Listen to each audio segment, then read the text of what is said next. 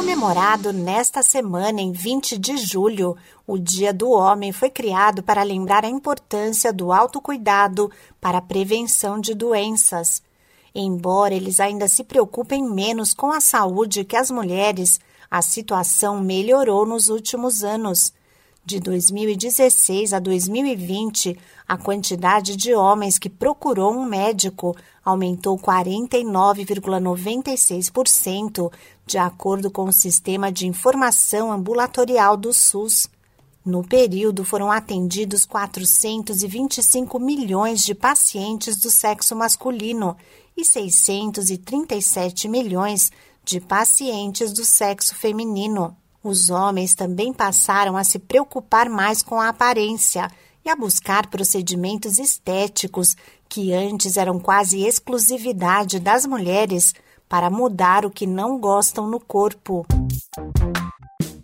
Olá, eu sou a Sig Eichmeier e no Saúde e Bem-Estar de hoje converso com o cirurgião plástico Eduardo Sucupira, membro titular da Sociedade Brasileira de Cirurgia Plástica.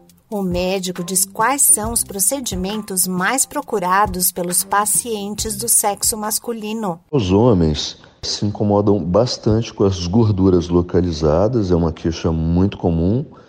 Uma outra solicitação bastante frequente é o tratamento da flacidez palpebral, ou seja, a blefaroplastia, é, que é a cirurgia que trata dos excessos palpebrais, sejam eles pele ou gordura.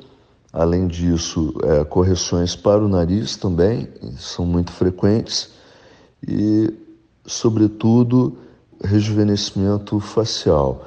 Então, é, queixas como flacidez de pescoço, do rosto, das pálpebras, que impactam o aspecto e a atratividade do homem são bastante frequentes. Uma das vantagens para os homens que decidiram investir na aparência é que hoje a recuperação pós-cirúrgica é mais rápida. Muitos desses procedimentos hoje possuem, até por artefatos que foram desenvolvidos, técnicas também ao longo do tempo, então possuem um pós-operatório mais sereno, mais tranquilo e mais rápido ou seja, a recuperação ela é abreviada por uma série de dispositivos e técnicas. Existe uma facilidade do ponto de vista de recuperação.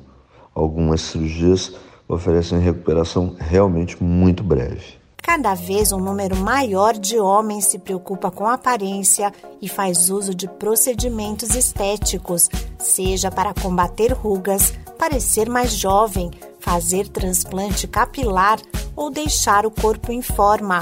De acordo com a Sociedade Brasileira de Cirurgia Plástica, nos últimos cinco anos antes do início da pandemia, o número de pacientes do sexo masculino que se submeteram a uma cirurgia plástica aumentou de 5% para 30%. Esse podcast é uma produção da Rádio 2.